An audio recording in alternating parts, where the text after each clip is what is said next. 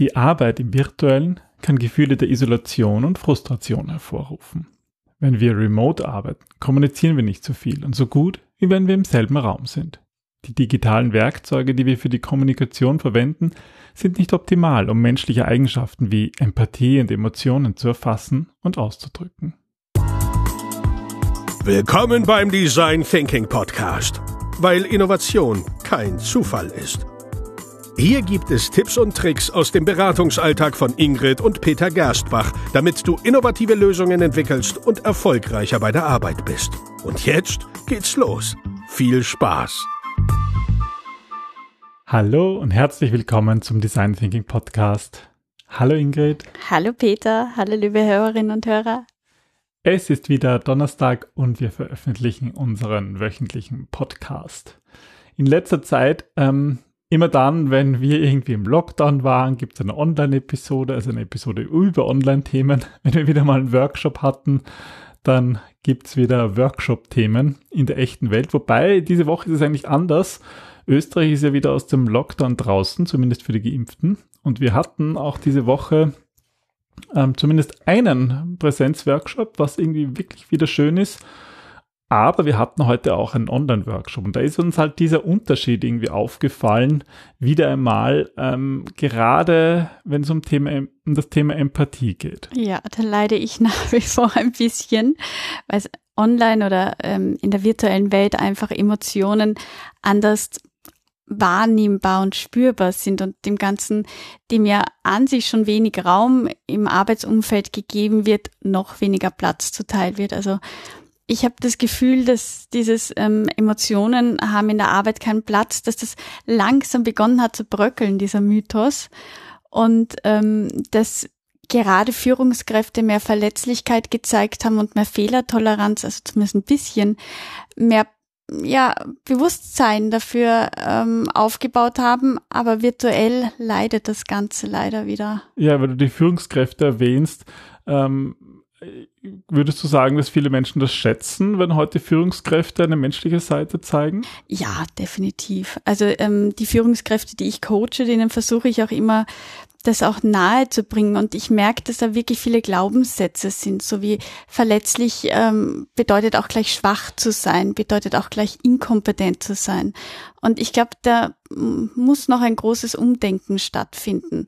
Aber letztendlich sind wir nun mal alle Menschen und wir sind sogar viel, viel mehr als eine bestimmte Rolle, die wir einnehmen, auch wenn wir vielleicht während eines Meetings oder während eines Workshops bewusst diese eine Rolle mhm. ähm, symbolisieren. Ja. Aber schauen wir uns mal an, was es für Tipps gibt, um auch in Remote-Situationen mehr Empathie aufbauen zu können. Mhm. Um, du hast ja im Vorfeld ein paar Gedanken gemacht, wie das deiner Meinung, was deiner Meinung nach wichtig ist, um eben Empathie auch in Remote-Situationen mehr leben zu können. Und ähm, bei dem ersten Tipp geht es ja irgendwie darum, den Menschen als Ganzes zu sehen, oder? Ja, das ist genau dieses Thema, was wir gerade hatten. Es ist eigentlich egal, ob virtuell oder nicht. Ähm, es ist wichtig, dass wir die Kolleginnen und Kollegen als Menschen betrachten und irgendwie ähm, uns auch bewusst machen, dass jeder seine Probleme und sein Päckchen zu tragen hat und dass wir halt mehr sind als jetzt eben, ähm, ich weiß nicht, der Account Tom oder der Controlling ähm, Heinz oder äh, keine Ahnung. Die Positionen in der Firma, die man hat, ja. vielleicht auch die. Äh, äh, wir sind halt auch gleichzeitig Mutter oder Vater oder Schwester ähm, oder Bruder oder. Und kommt das deiner Meinung nach online weniger zur Geltung, als wenn wir jetzt physisch in einem Raum sind? Ja, ich glaube schon. Und zwar ähm, glaube ich, das ist deswegen der Fall, auch wenn wir dann eher im Homeoffice sind, aber wir nehmen uns nicht mehr die Zeit für diese Zwischengespräche, sondern es ja. wird ein Online-Meeting an das nächste angereiht, um möglichst effizient zu sein. Und dann gibt's wenig Smalltalk. Also ähm, das ist mir aufgefallen bei einem Online-Meeting ähm, Anfang der Woche. Da habe ich versucht, bewusst Smalltalk zu treiben. Und ähm, ich war halt die eine der ersten im Raum und ähm, als Moderatorin auch sozusagen Einlass, ähm, mhm. Türöffner. Und mit der ersten ist das Smalltalk gut gelaufen. Da ist ein Kollege gekommen, dann war das irgendwie, der ist da und das hat er mal gestoppt, weil der wird begrüßt und so weiter. Dann ja. sind wir wieder in das Thema gekommen, dann ist der dritte, vierte da gewesen und irgendwann ist es einfach so stockend, weil du ja im Grunde die davor abholen müsstest, mhm. um ihnen das zu erklären, worüber du sprichst. Dann verlierst du aber die anderen. Ja, das heißt, in einem normalen Meeting würde man da Grüppchen bilden genau. und wenn wer genau. dazukommt, irgendwie da, einführen, aber, aber so, wenn dann alle plötzlich in diesem großen Hören Raum sind, alles. geht das irgendwie ja, nicht. Genau, ja, genau. Ja, mhm. ja das, das stimmt. So. Ja. Na, ich finde es ich find's überhaupt so ein bisschen äh, bitter. Einerseits finde ich, es kann man online schön sagen, na ja, es ist alles viel effizienter und ich glaube, das haben auch viele gemerkt. Man kann sehr effizient Meetings machen, aber das, es fehlt halt dann genau das, was es effizienter macht, fehlt dann. Also mhm. die, diese, diese Gespräche zwischendurch und gerade auch bei unseren Design Thinking Workshops passiert ja auch sehr viel zwischendurch. Da passiert auch viel in den Pausen und in, in kleinen Gesprächen. Genau, so ist es. Und ähm, es, es wird einfach dieser Raum nicht eingeräumt, weil jeder so in seiner Arbeit ist und das, was, was Meetings effizient macht, das ist einfach auch das Problem, dass wir auch nur eine gewisse Grenze, eine gewisse Energie haben. Und ich finde, im Online-Raum übertreiben wir es eh enorm. Ja, mhm. Es wird wesentlich mehr gearbeitet, mehr Information kommt hinein. Es passiert so viel mehr und dieser Raum zum Zurückziehen, diese Flurgespräche, diese ja. ähm, Treffen in der Kaffeeküche, das fällt halt alles weg. Also ein wichtiger Teil ist ja definitiv die Kommunikation, oder? Und das ist ja auch so dein zweiter Tipp, wirklich ähm, menschlich zu kommunizieren. Na, also es fällt ja vor allem das Nonverbale weg. Wenn, wir haben schon ein Glück, wenn die Leute die Kamera einschalten und einen guten Ton haben.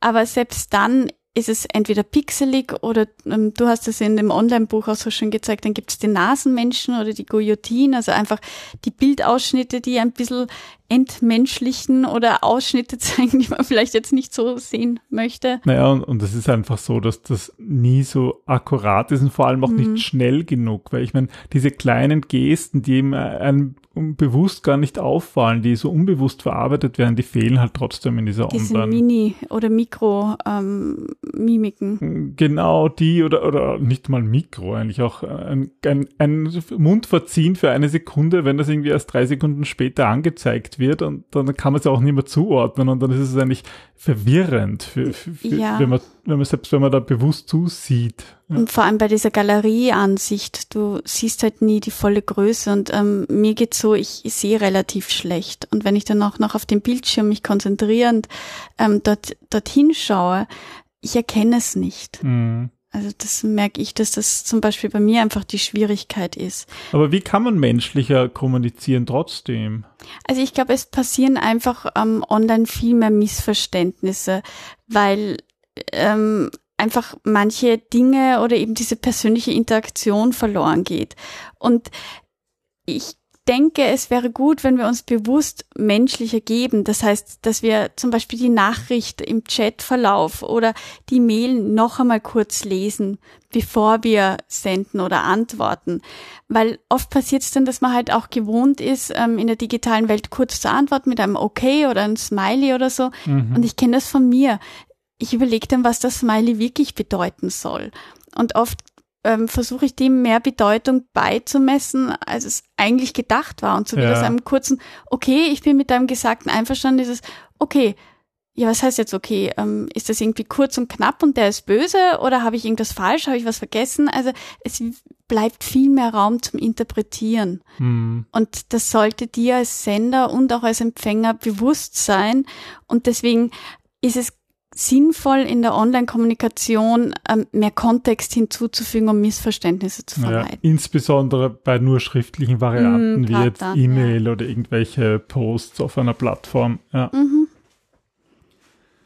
Ähm, du hast vorhin noch darüber über gesprochen, über Emotionen, ähm, dass das auch in der Arbeit immer so ein schwieriges Thema ist. Was, was würdest du da sagen, was wichtig ist, damit eben genau diese, diese Empathie auch in der virtuellen Welt funktioniert. Es ist oft ein Problem, dass ähm, wenn, also es ist ein Problem. Anders gesagt, ich habe das Gefühl, wenn ich mit meinen Coaches arbeite, dass dann oft die Waagschale fehlt. Ja, also das wird dann irgendwie zu verletzlich agiert. Also sprich, es wird jedes menschliche Problem geteilt und mit dem anderen besprochen, was aber vielleicht jetzt für die nicht relevant ist oder was ihn auch überfordert, weil einfach die Beziehung eine andere ist. Und es geht darum, dass man ein Gleichgewicht findet und Gefühle teilweise ausgesprochen werden, aber vielleicht nicht unbedingt jede Belastung oder jede jedes persönliche Problem mit jedem besprochen wird. Also es ist durchaus sinnvoll, dass man sich bewusst auch einen Schritt zurücknimmt und vielleicht auch mal checkt, ähm, wie der andere sich fühlt, wenn, wenn er oder sie mit einem solchen Problem konfrontiert wird. Mhm. Und das kann man halt gut machen, indem man sich überlegt, okay, wie, wie geht's, wie würde es mir damit gehen, wenn mir das jemand erzählt? Ähm, hilft mir das, um einen Kontext zu verstehen oder, oder überfordert es mich? Ja, also Überforderung ist da auch nicht schlecht, insbesondere dann in, in der Online-Kommunikation, wo es vielleicht manchmal eh schwer mm. ist, es überhaupt zu verstehen. Mm, definitiv, ja. Eine Sache, die mir bei dir immer gut gefällt, ist, dass du ähm, häufig ähm, bei in schwierigen Situationen eigentlich auch vom Besten ausgehst, irgendwie davon ausgehst, dass, dass es die Menschen eigentlich gut meinen. Also ja, ich, ich glaube halt, dass viele, ähm, viele Missverständnisse aufgrund von einer Flut an Informationen oder Kommunikationswege passieren und das führt einfach leicht zu Missverständnissen und dann kommt es schnell zu Frustrationen oder, oder Neid, wo es eigentlich gar keine negative Absicht gab. Und das, ja, es hinterlässt ein ungutes Gefühl bei einem selber im Team und da hilft es dann, wenn man sich überlegt, okay, könnte vielleicht hinter dieser Aussage oder hinter, wir hatten letztens die schwierigen Persönlichkeiten, die vielleicht zu spät kommen oder die da haben wir auch gesagt, streitlustig ist es überhaupt Absicht? Ja, ja ich meine, genau. wir sind alle Menschen und, und haben auch in der Kommunikation natürlich unsere Fehler und unsere Schwächen. Ist das überhaupt Absicht, wenn sich jemand eigenartig verhält? Und da ist es vielleicht besser, eben immer vom Besten auszugehen. Ja, beziehungsweise sich zu überlegen, gäbe es vielleicht andere Möglichkeiten oder Ideen, warum derjenige sich so verhält.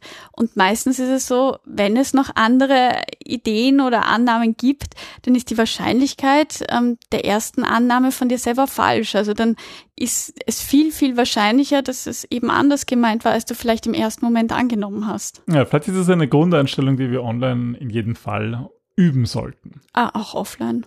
auch offline, das stimmt. Ja, ich glaube, viele der Tipps funktionieren offline genauso wie, wie in der Online-Welt. Ja.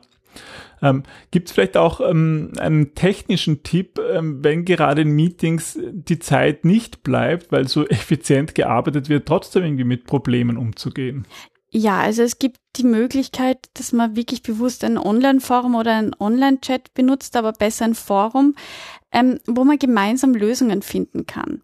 Also wir haben das ja schon in etlichen Unternehmen etabliert, dass wir so ein Online Forum eingeführt haben, wo dann die Mitarbeitenden ähm, ihre Probleme oder ihre Fragen posten können und Führungskräfte antworten. Oder auch andere Mitarbeiter oder auch andere Mitarbeiter, klar, aber das führt dazu, dass so eine Art FAQ-Liste entsteht, also wo auch, wo einerseits gesehen wird oder demonstriert wird, wie offen diese Arbeitskultur ist und was hier an Werte regieren.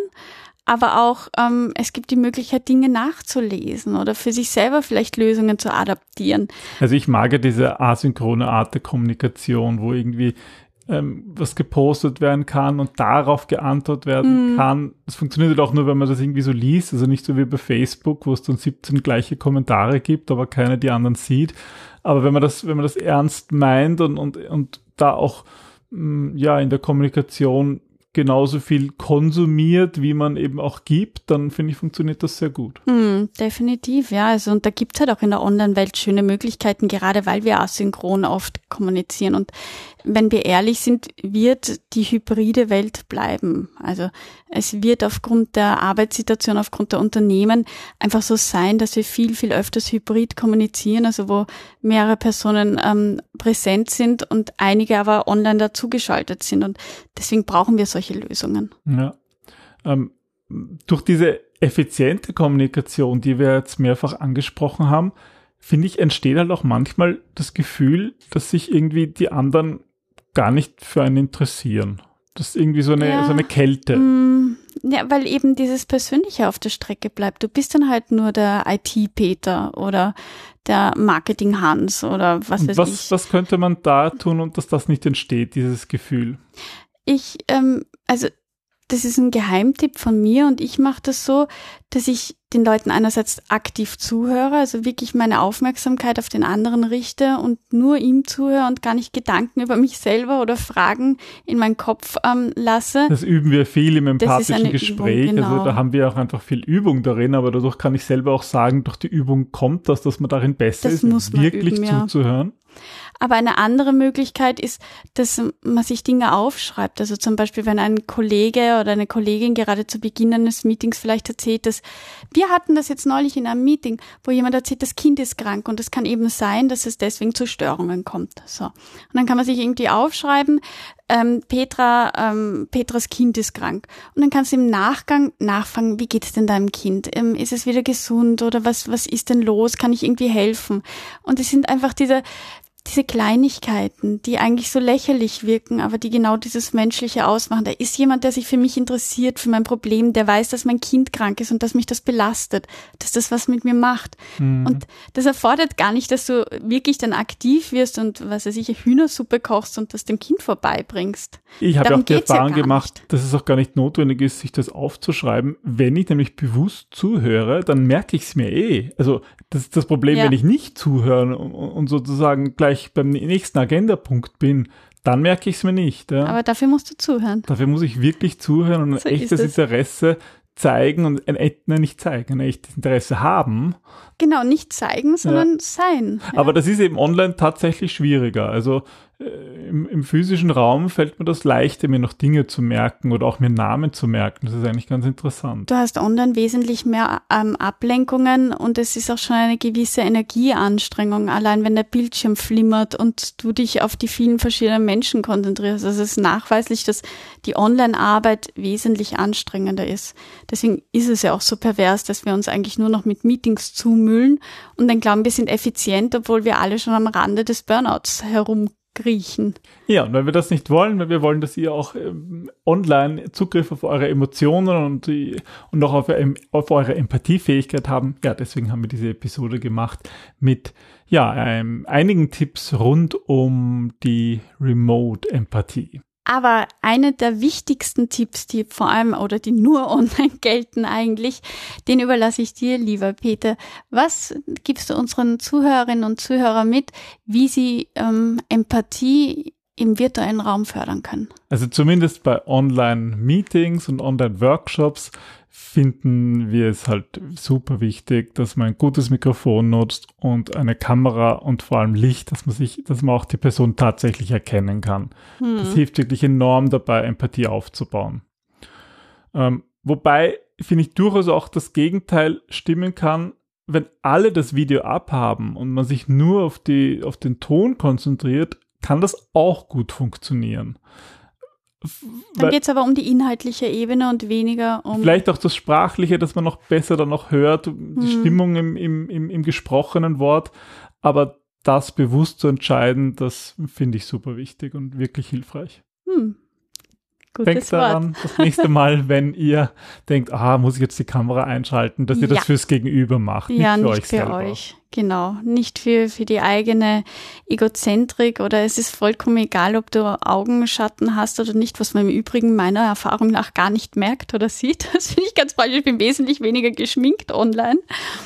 Aber es, es hilft einfach dem anderen zu sehen, hey, da ist ein Mensch am anderen Ende des Computers und ähm, der kommuniziert und bei dem, äh, es ist nicht einmal interessant, ob aufgeräumt ist oder nicht. Also ich finde es sogar verstörender, wenn, wenn dann so ein Hintergrund ist, der verschwommen ist, als wenn Ja, da, diese virtuellen Hintergründe, Ja, die mag ich gar nicht so. Ja. Ich mag da eigentlich einen, einen echten Menschen spüren, wie der da in seinem Mhm. Arbeitszimmer sitzt oder in welchem Zimmer auch immer, auch wenn es der Küchentisch ist. so ist es, das stimmt, Ja. ja. Ja, das sind unsere Tipps. Ähm, und wir hoffen, dass ihr in nächster Zeit auch die Gelegenheit habt, genau diese Empathie in Online-Meetings zu spüren und natürlich auch in physischen Meetings und wünschen euch dabei viel Spaß und viel Erfolg. So ist es. Dann bis zum nächsten Mal. Bis bald. Tschüss. Tschüss.